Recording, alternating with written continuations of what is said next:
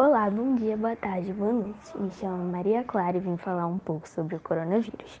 O coronavírus iniciou-se no dia 31 de 12 de 2019 como uma pneumonia misteriosa na China, com 44 casos.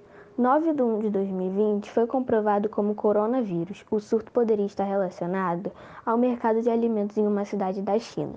E no dia 11 de 1 de 2020 começou-se a se espalhar pelo mundo. O primeiro caso de coronavírus fora da China foi na Tailândia. Até o início de março, mais de 900 casos foram registrados.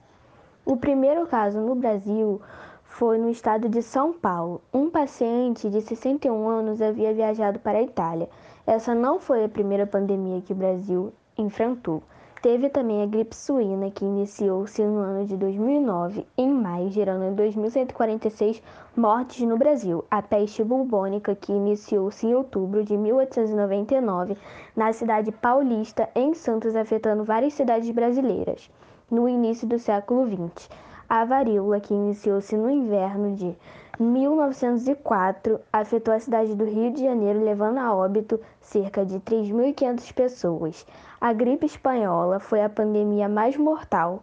Foram cerca de 35 mil mortes entre o ano de 1918 a 1920 no Brasil. A cólera, que iniciou-se no ano de 1991, causando 2.000 e 35 óbitos até 2004.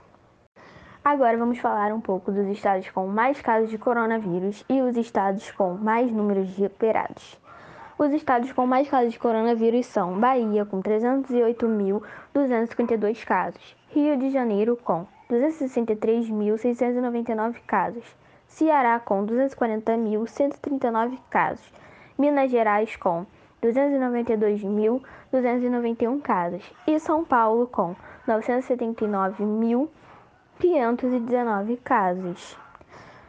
Os estados com mais números recuperados são os mesmos, porém, Bahia com 294.890 recuperados, Rio de Janeiro com 240.270 recuperados, Ceará com 213.338 recuperados.